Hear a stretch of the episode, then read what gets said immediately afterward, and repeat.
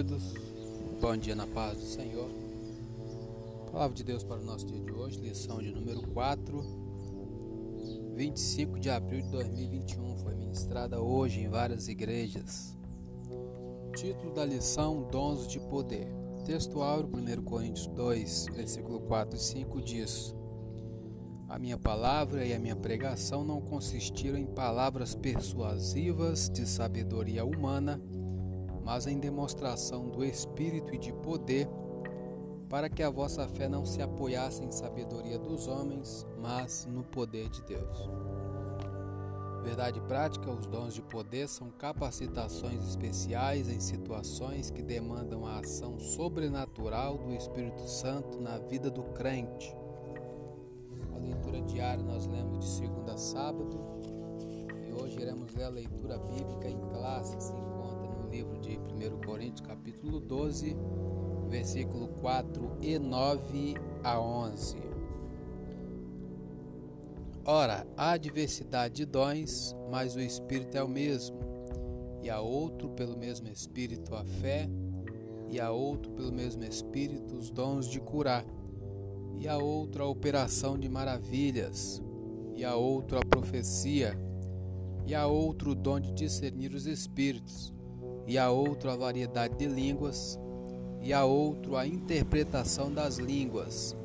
Mas um só e o mesmo Espírito opera todas essas coisas, repartindo particularmente a cada um como quer. Lemos já o comentário introdução, tópico 1, tópico 2. Hoje faremos a leitura do tópico 3.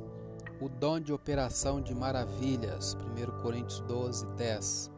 Ponto 1. Um, o dom de operação de maravilhas. Resposta da número 4, pergunta número 4. Este dom realiza obras extraordinárias além do poder humano. O dom de operação de maravilhas altera a ordem natural das coisas consideradas impossíveis e impensáveis. Ponto 2. Exemplos bíblicos. O ministério terreno de Jesus foi marcado por operações de maravilhas.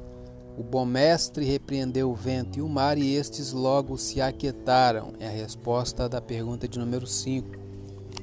O nosso Senhor atestou por muitas vezes o seu poder sobre a natureza criada para a sua glória. Podemos destacar outros exemplos de operação de maravilhas no ministério de Jesus. A ressurreição do filho da viúva de Naim, que está lá em Lucas 7,11 a ressurreição da filha de Jairo, que está em Marcos 5, 21, a ressurreição de Lázaro, morto havia quatro dias, que está em João 11. Nosso Senhor tem todo o poder sobre a morte, pois para Ele nada é impossível. Nosso Deus não mudou. O Pai Celestial deu dons à sua igreja a fim de que ela atue no mundo moderno com poder e graça. Ponto 3. Distorções no uso dos dons de curar e de operação de maravilhas.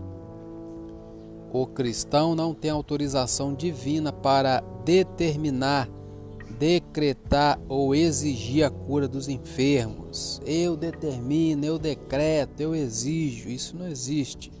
A nossa relação com Deus não se dá em forma de barganha. Quem somos nós para exigir de Deus alguma coisa? Somos seres humanos limitados, temos limites. Se não fosse a graça e a misericórdia de Deus, o que seria de nós? Própria Bíblia diz que a misericórdia do Senhor são a causa de não sermos consumidos. Como discípulos de Cristo, devemos rogar ao Pai buscando-o de todo o nosso coração para curar os doentes, pois a palavra de Deus recomenda que oremos pelos enfermos, lá em Tiago 5,14. A oração do justo pode muito em seus efeitos, e independe se ter o dom ou não. Jesus nos ensinou que em seu nome deveríamos impor as mãos sobre os enfermos para que eles sejam curados, está lá em Marcos 16, 18. Nossa responsabilidade é orar pedindo a cura. Quem sara o enfermo de acordo com a sua soberana vontade é Deus. O crente que impõe as mãos sobre o enfermo não pode ser tratado como um ídolo na igreja, principalmente se o enfermo for curado. Nem podemos imaginar que porque aconteceu o milagre aquela vez, sempre haverá outros milagres. Que o Altíssimo tenha misericórdia e proteja-nos dessa pretensão. Quem opera os sinais e as maravilhas é o Senhor, não o homem. toda ação decorrente dos dons vem do Espírito Santo e por isso não podemos agendar dias nem marcar horários para a sua operação.